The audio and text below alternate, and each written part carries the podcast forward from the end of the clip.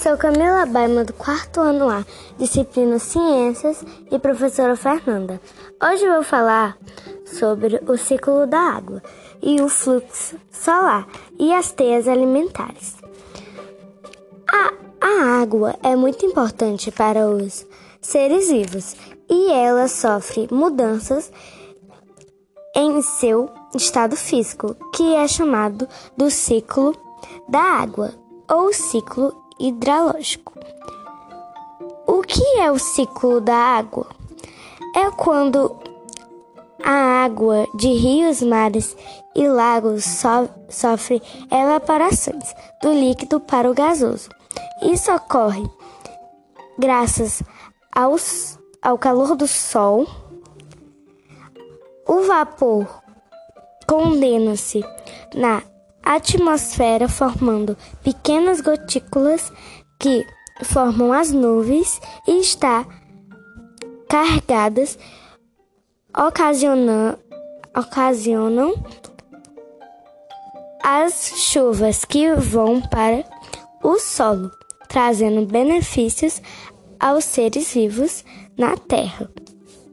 Agora vou falar sobre o fluxo de energia na Terra. Ao so o Sol é, um, é uma estrela que é maior que a Terra. É importante a fonte de energia para os ecossistemas é considerado o fluxo porque sua energia fica na Terra, não retornando para para ele. Além dos seres humanos, as plantas utilizam a luz solar para realizar. A fotossíntese é, é com isso as plantas produzem seu próprio alimento. Um outro assunto focado no capítulo 8 são as teias alimentares. As teias alimentares são várias cadeias alimentares conectadas e com elas são demonstrados o, o fluxo de energia e, nutri e nutrientes em um ecossistema.